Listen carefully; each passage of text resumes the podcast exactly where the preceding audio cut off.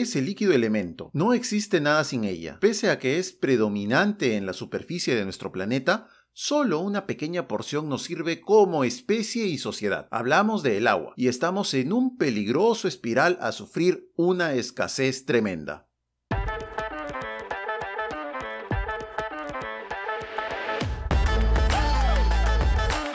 Hola, soy Patricio Valderrama. Bienvenido a este episodio de Terramotus en donde discutiremos las preguntas. ¿Nos estamos quedando sin agua? ¿Qué nos espera en los próximos años? Comencemos. Tan solo hace 200 años la población del mundo contaba con no más de mil millones de personas. Gracias a la modernización, la industrialización, las mejoras en la sanidad y la agricultura, la esperanza de vida ha aumentado considerablemente. Tan considerablemente que ha resultado en un incremento dramático de los habitantes del mundo. Según los cálculos de la Organización de Naciones Unidas, la ONU, actualmente somos en torno a 7.5 mil millones y aunque la tendencia de este crecimiento intensivo está bajando en los últimos años, para el 2050 está previsto que seamos alrededor de 9 mil millones de habitantes. Sin embargo, esto tiene sus implicaciones, siendo la más viable el aumento de la demanda de agua potable. Se calcula que casi todo el crecimiento previsto será en países en vías de desarrollo, en donde proporcionar el suministro de agua y servicios básicos para la población ya resulta un esfuerzo notable. No obstante, donde hay sed, hay hambre también. Actualmente alrededor del 70% de los recursos de agua dulce se están utilizando en la agricultura y con más gente,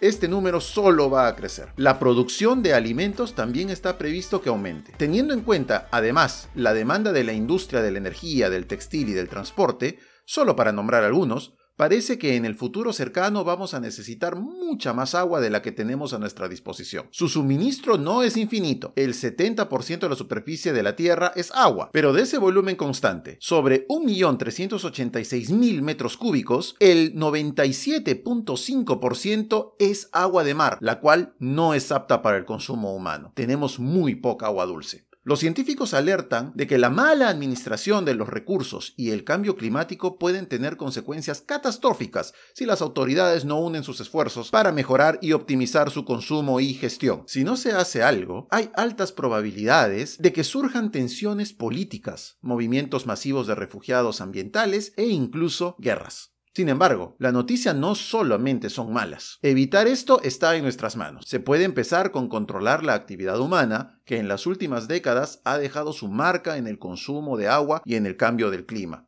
como la erosión, contaminación, el drenaje de los ríos y acuíferos subterráneos, entre otros. No obstante, cuando sea demasiado tarde para estas medidas preventivas y la población se enfrente ante sequías o una grave falta de agua potable, aún ahí se puede hacer algo. Algunas naciones ya han encontrado su solución y parece que si existe la intención se puede aplicar con los mismos éxitos a otros lugares que sufren de una manera similar. Como por ejemplo el caso de Australia, que sobrevivió a su sequía del milenio de 1997 al 2009, implementando rápidamente medidas que redujeron a la mitad el consumo de agua empresarial y residencial. Richard Amaña, economista principal del World Bank's Water Practice, explica que la clave para esta estrategia fue poner un precio al agua, haciéndola una mercancía comerciable. Así, si tienes tu agua, pero no produces un cultivo de gran valor, puedes venderla a alguien que produce algo de mayor valor. Otra estrategia que nos puede servir como buen ejemplo es la de Israel. Allí reciclan el agua efluente del uso humano, incluso las aguas residuales domésticas, y así cubren hasta el 40% de las necesidades de agricultura país. Además, Israel es uno de los líderes en desalinización, llegando a potabilizar el agua de mar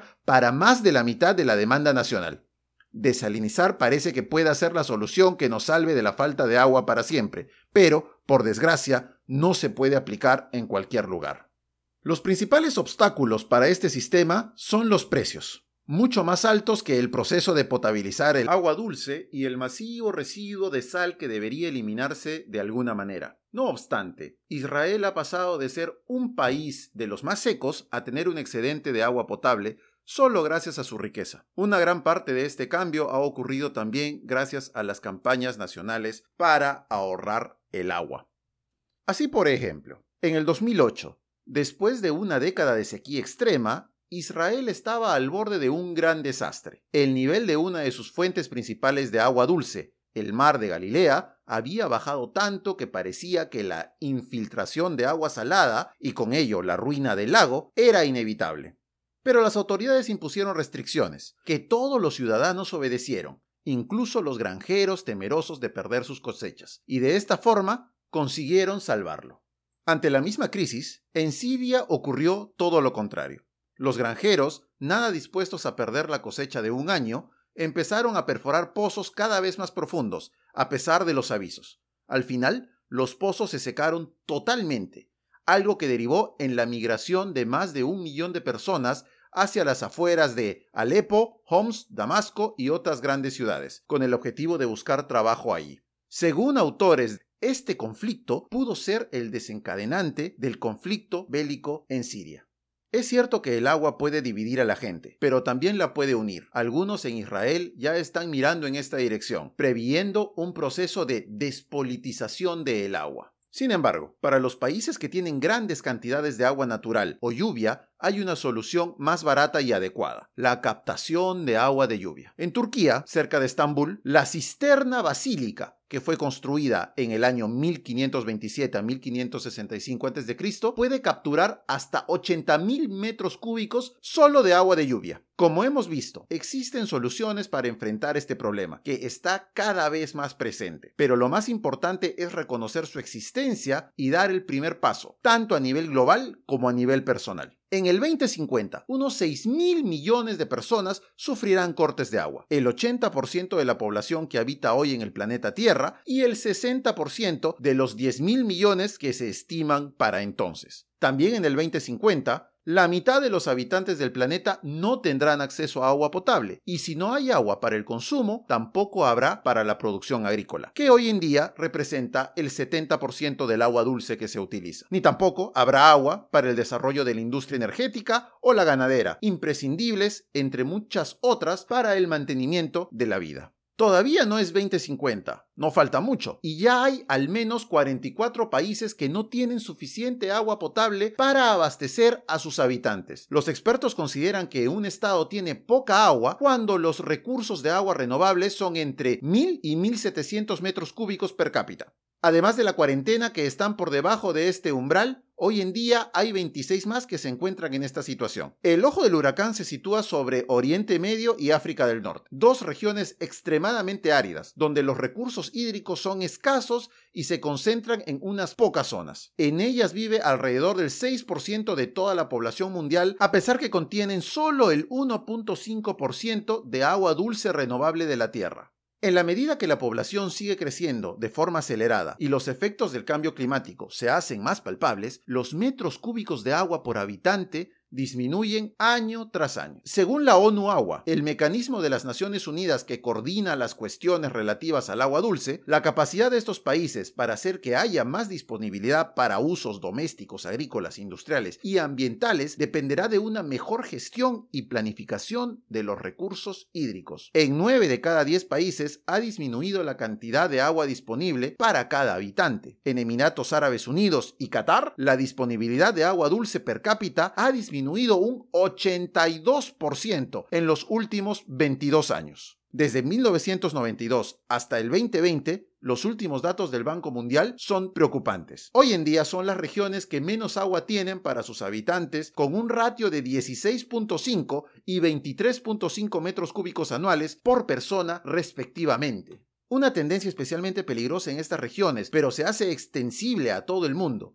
9 de cada 10 países han seguido el mismo patrón. Incluso todos los países de Europa Occidental como España, que ha reducido la cuota un 17% al pasar de 2.800 a 2.400 metros cúbicos de agua por persona en el 2020. Más allá del ratio, hay que tener en cuenta que en los países occidentales el consumo es 10 veces mayor que en países en vías de desarrollo. Por ejemplo, una persona en España gasta un promedio de 730 metros cúbicos de agua anuales. En otro lado del Mediterráneo, un argelino consume 196 durante el mismo periodo de tiempo. En el otro extremo están los habitantes de Uganda, con uno de los consumos más bajos de agua del planeta, de 12.6 metros cúbicos por habitante. La África subsahariana es otro de los puntos calientes de la Tierra. Ahí el problema de la escasez del agua no está tan relacionado con que exista agua dulce como el que está saneada y al alcance de la población.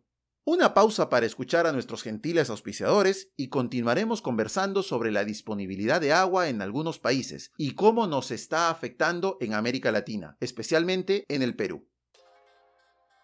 ¿Te interesa el mundo de la bolsa de valores y las acciones? Aprende realmente lo que es el trading y no caigas en estafas financieras. En T4T Academy nos dedicamos a educarte para que tengas éxito en los mercados financieros. Informes en arroba T4T Academy, es T4T Academy o al WhatsApp 951 308 806. ¿Quieres ventanas seguras en caso de sismos y que a la vez te reduzcan la humedad y el ruido molesto del exterior? Contacta a Vitro Pro. Te brindan el mejor servicio de ventanas europeas de PVC. Decora, mejora y da mayor confort a tu hogar con ventanas termoacústicas. Ubícanos en Instagram como arroba vitroproperú o al teléfono 985 880 138.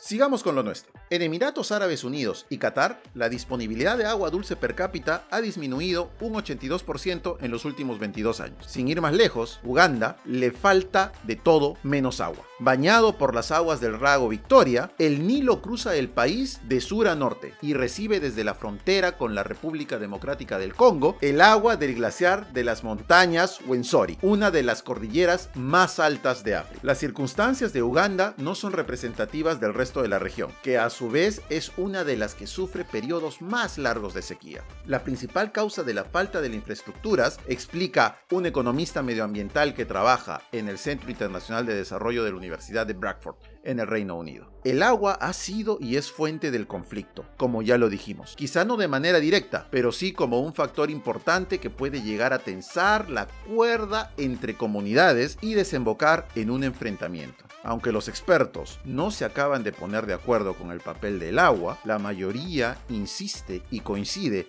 en que tanto Siria como en Yemen fue el elemento clave para el desarrollo de las terribles guerras que vivieron estos países. Actualmente 70 países sufren problemas graves relacionados con el agua. No hay ninguna proyección para el 2050 que prevea un escenario mejor que el actual. El conflicto estará servido. En este sentido, los expertos subrayan la importancia del papel de los organismos internacionales para que se puedan mediar las disputas y aprovechar oportunidades de cooperación entre diferentes comunidades. Entre 7 y 8 millones de peruanos no tienen acceso al agua potable. El Perú es uno de los 20 países más ricos de agua en el mundo. Sin embargo, este recurso se encuentra distribuido de manera heterogénea en el territorio y no se ubica necesariamente en los lugares donde existe una mayor demanda. Así, en nuestro país, la costa peruana concentra más del 70% de la población, pero solo cuenta el 1.8% del total de agua que se produce. Según las Naciones Unidas, las poblaciones que se encuentran por debajo de 1.700 metros cúbicos de agua por habitante por año atraviesan por una situación de escasez hídrica. En Perú, entre 7 y 8 millones de peruanos aún no tienen agua potable, siendo Lima la ciudad más vulnerable. Es la segunda capital en el mundo asentada en un desierto y solo llueve 9 milímetros al año, en el mejor de los casos. El río Rímac es la principal fuente de agua y luz para la población de Lima y Callao. El 74.5% del agua viene de ahí. Y al mismo tiempo es la cuenca más deteriorada en términos ambientales. En el caso de Lima, 1.5 millones de ciudadanos no cuentan con acceso a agua potable ni alcantarillado. Existe un notorio contraste entre la zona urbana y periurbana, donde los pueblos jóvenes y pequeños asentamientos humanos no gozan del servicio de agua ni desagüe como el resto de zonas de Lima que sí lo tienen y desde hace décadas. Estos ciudadanos son abastecidos de agua a través de camiones cisterna, que les venden el recurso a un costo elevado, pagando hasta dos veces más en comparación con personas que tienen el mismo recurso pero con conexión domiciliaria. Las personas que no acceden al servicio domiciliario tienen que usar el agua de manera racional, es decir, limitando el aseo personal, el aseo de sus viviendas y de prendas de vestir, así como su consumo. El sistema de agua está estrechamente vinculado con el sistema de saneamiento. Los aniegos son un problema común, debido, en parte, a la antigüedad de las instalaciones y, por otro lado, a las malas prácticas de uso por parte de la población.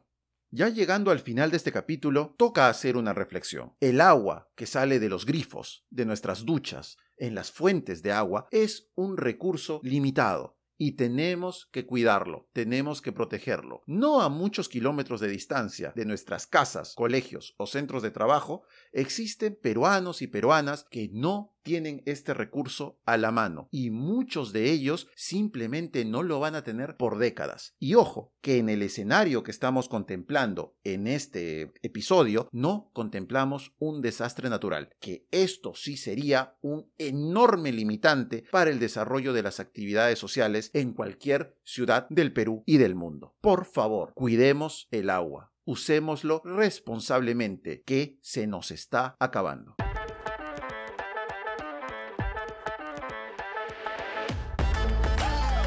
Y eso es todo por ahora. Gracias por escuchar este episodio de Terremotos. Atentos esta semana que estaremos anunciando un sorteo para nuestros seguidores en redes sociales y en Spotify. No te olvides de buscarnos en Twitter como arroba terramotusradio y arroba patricio bechica. Nos escuchamos el próximo miércoles. Síguenos en Spotify, en redes sociales y mientras tanto, que la ciencia nos acompañe.